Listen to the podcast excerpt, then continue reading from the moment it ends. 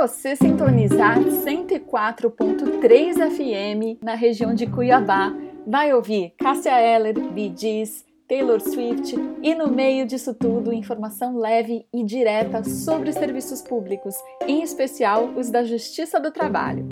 Calma lá, se você não fica no Mato Grosso, não precisa ficar triste, é só acessar trtfm.com.br para conferir uma programação bem bacana feita com muito bom gosto e cheia de prestação de serviço. Eu sou a Aline Castro e trago hoje para vocês mais um podcast, o interprograminha do podcast Comunicação Pública Guia de Sobrevivência, que sempre traz um estudo de caso bem legal de comunicação no serviço público brasileiro. E o projeto da vez, pessoal, é muito especial dos meus queridos colegas do TRT do Mato Grosso, um projeto que eu sei que demorou anos para virar realidade, mas que deu super certo e por isso você precisa conhecer. Ouve só. Meu nome é Leandro Gomes, sou coordenador da comunicação social do Tribunal Regional do Trabalho de Mato Grosso.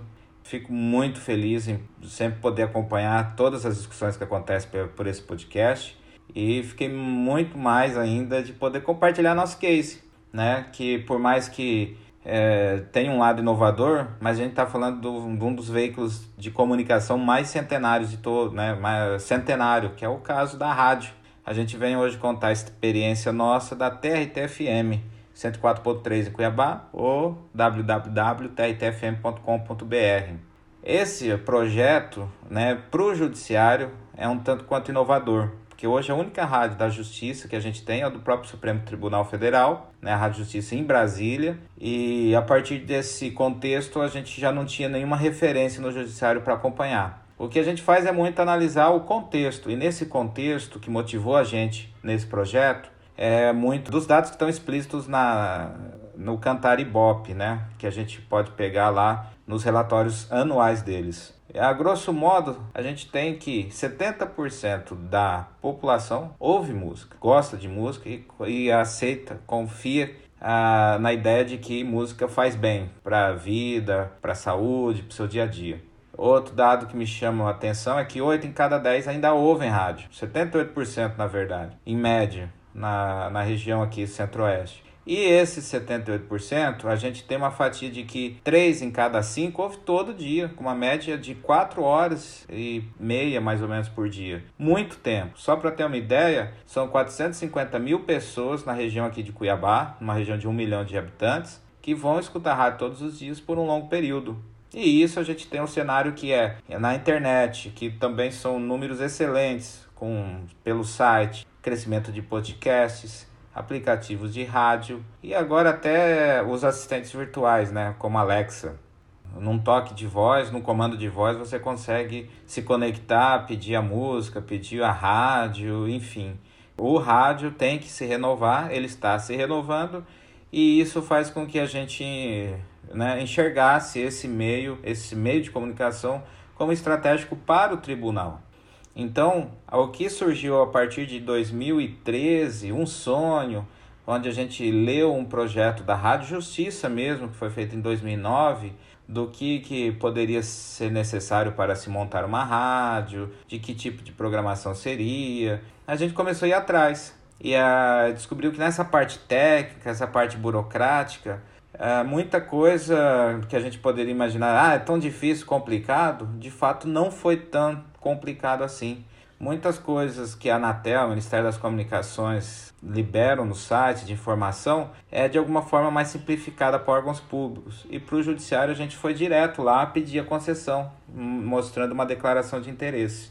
E depois de quatro anos veio a resposta autorizando que a gente poderia montar de forma precária, né, sem, não dando a licença definitiva, porque aí a gente monta a primeira rádio, opera, e depois pede a licença definitiva, e a gente teve essa autorização do Ministério das Comunicações.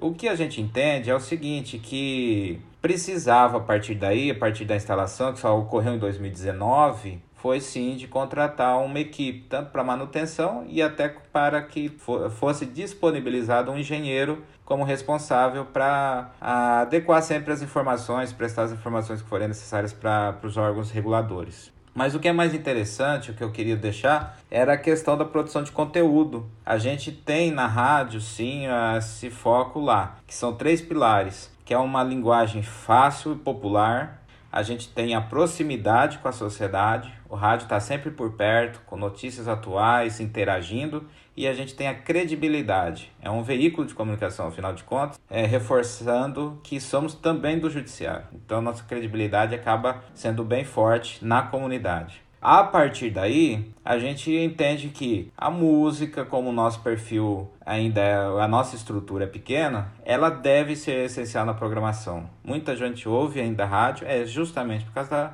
do estilo musical. Adotamos um perfil pop com muitos hits. Como aqui tem muito sertanejo e funk nas outras rádios, a gente também evitou esse tipo de conteúdo, né? O destaque mesmo acaba sendo adulto contemporâneo, pop, e a audiência ouve muito isso, né? Enquanto está trabalhando, agora muitos em casa.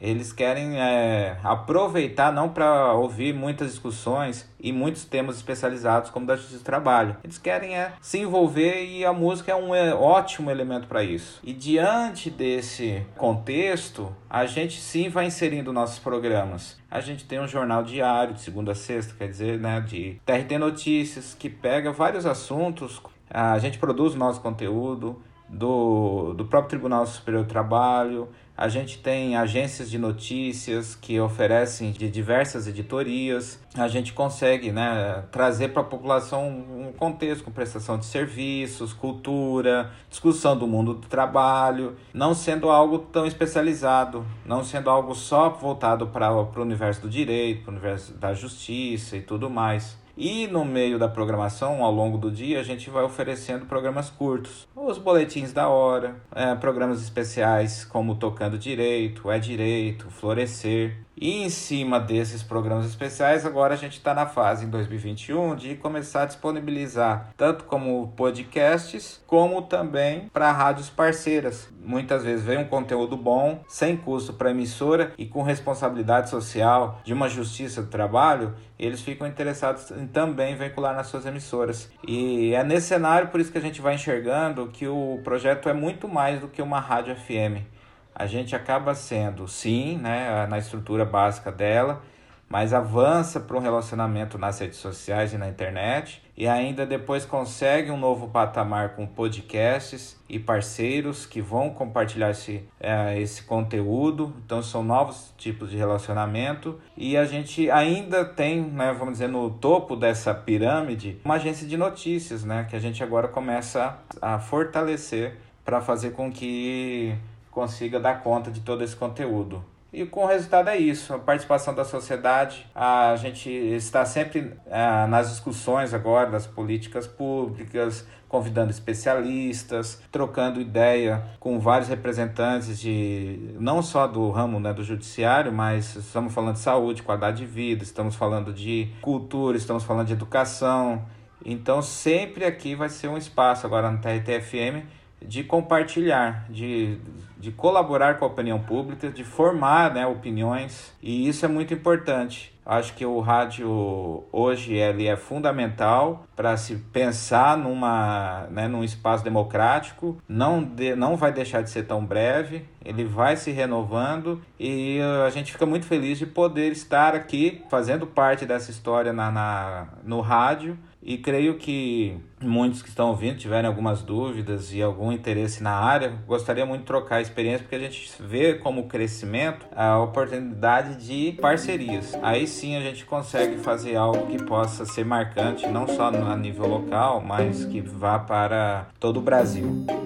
Gente, eu não sei vocês, mas eu achei várias coisas incríveis. O embasamento do projeto, amparado por pesquisa, né? A estratégia da escolha do tipo musical e, claro, a grande sacada que a galera lá do TRT do Mato Grosso teve de mesclar entretenimento com informação de interesse público. Não deixe de conferir mais sobre esse projeto acessando trtfm.com.br. Eu agradeço demais ao Leandro por ter trazido esse case aqui pra gente. Me traz o seu também, é só falar comigo lá no arroba Aline Castro Comunica no Instagram. E por hoje é isso então, pessoal. Espero que a gente se mantenha sintonizado. Até o próximo podcast de sobrevivência.